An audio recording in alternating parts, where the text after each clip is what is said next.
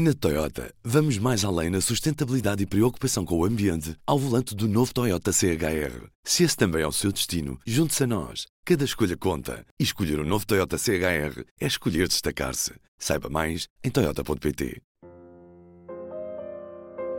Não sou um grande pensador. O mundo é que me pensa. E eu tento, tento imaginar o que é que ele me está a dizer. Não?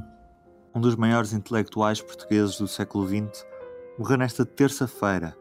Tinha 97 anos. Morreu Eduardo Lourenço, o maior pensador sobre Portugal vivo. Dono de um corpo de trabalho intimamente ligado ao país e à cultura nacional, o escritor, filósofo, crítico literário e ensaísta, tornou-se o pensador de serviço da nação à custa do livro O Labirinto da Saudade.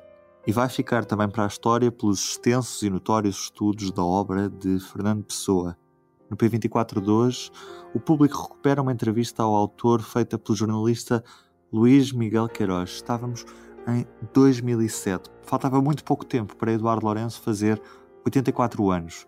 Uma conversa longa, onde o ensaísta refletiu sobre a infância em São Pedro de Rio Seco, ali para os lados de Vilar Formoso, os tempos em Coimbra, a geração do neorrealismo, os anos em França, a ligação ao catolicismo, o impacto de essa de Queiroz, ou claro, Fernando Pessoa. Na entrevista, o escritor desvalorizou ligeiramente o valor literário do livro Sentido e Forma da Poesia Neorrealista, que terá sido editado para Lourenço se reencontrar com a sua geração, a geração de Carlos de Oliveira, mas também da de Manuel da Fonseca, Alves Redol ou Soeiro Pereira Gomes que é que eu fiz esse livro? Eu fiz esse livro para me reconciliar com o Carlos Oliveira.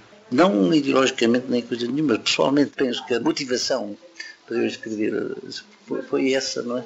Pouco de nostalgia também, a minha geração, de, de escrever esse, esse livrinho, que é um romance, que é um romance de guizino, daquela, daquela geração, com uma praticidade, uma, uma, uma minúcia, e, e eu mesmo o sentimento de que aquilo realmente não valia, não valia tanto a pena como isso, mas provavelmente deve ser a coisa mais, mais sincera, não? no primeiro grau, não é? Que, que, que eu escrevi. Eduardo Lourenço passou também por Heterodoxia, obra publicada em 1949. Este livro é um dos mais importantes da coleção do autor e foi também marcante por retirar Lourenço do círculo intelectual a que até então pertencia. Sou muitas vezes muito inconsciente, a gente, a gente tem umas audácias que, que, gente não merece aquelas audácias, não é? Mas eu sabia que é uma audácia que eu ficava, que eu ficava isolado. Se eu tivesse algum. Toda a gente precisa de um lugar de inscrição, é? de uma família, digamos, é? a minha família é? intelectual daquele momento era, era aquela gente e eu ficava realmente isolado. Eu já tinha, digamos, me afastado de uma outra inscrição possível, que é essa gente no catolicismo, no CADC. Eu sei que realmente aquele grupo de Coimbra, quando saiu o livrinho, ficou muito surpreendido, não é? chateado, não é? andaram para lá chamar traidor. O escritor foi convidado a refletir sobre a dimensão religiosa que sempre o acompanhou ao longo da vida. A mãe, que Lourenço dizia ser organicamente catolicíssima, teria ficado muito contente se o filósofo tivesse sido padre. O ensaísta chegou a elogiar o Papa Bento XVI pela maneira como terá conseguido despolitizar o discurso da Igreja Católica. É o primeiro Papa não é? que, que vai fazer uma, uma, uma encíclica, não me lembro agora, sobre o tema do amor, não é? em que o Eros é enunciado eh, com, com as diversas conotações, mas não com conotação absolutamente negativa não é? e pecaminosa que o conceito tinha arrastado até hoje na, na, na, visão que isto no mundo. Isto, é as pessoas não dão atenção a estas coisas, mas isto é, é mais revolucionário do que, do que as coisas fáceis de, de, de, na, na, ordem meramente ideológica ou política. Não é? Eu gostei muito dessa, dessa dessa encíclica, porque, e que cita Nietzsche, não é? Sem, sem, sem, sem, sem problemas de pluma, não é? Não encomendou a quando, quando realmente enfim, o assassino de Deus, o anticristo, esta coisa toda. Lembrando o gosto por essa de Queiroz, Eduardo Lourenço recordou divertidamente como descobriu o autor dos Maias quando ainda era estudante. Tinha chegado a Coimbra e com a ler muito bem, com um livrinho na mão, coisa parecida me pergunta o que é que estás a ler ou coisa parecida e diz, ah, estou a ler aqui um romance, o que é essa romance? Nossa Senhora de Paris. E, e ele disse assim, do Vitor Hugo, e disse, mas o Vitor Hugo não é um romancista. E eu disse, ai não.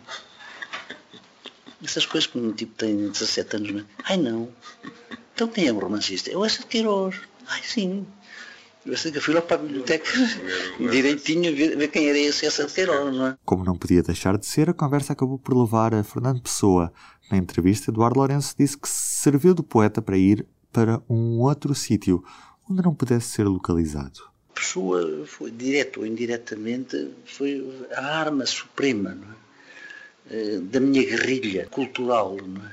contra outras visões do mundo que, que a um nível muito profundo punha em causa é? esse tipo de um discurso intrinsecamente dogmático e de uma visão do mundo inteiramente dogmático. E sem ser um, um, autor, digamos, uh, filosoficamente um discurso cético, era muito mais eficaz do que isso, não é?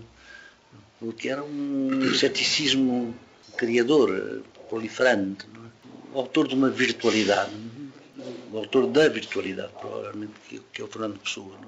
Quando perguntámos ao pensador se o país estava a sofrer uma espécie de bloqueio profundo, Eduardo Lourenço explicou que os portugueses foram para todo o lado, mas nunca saíram.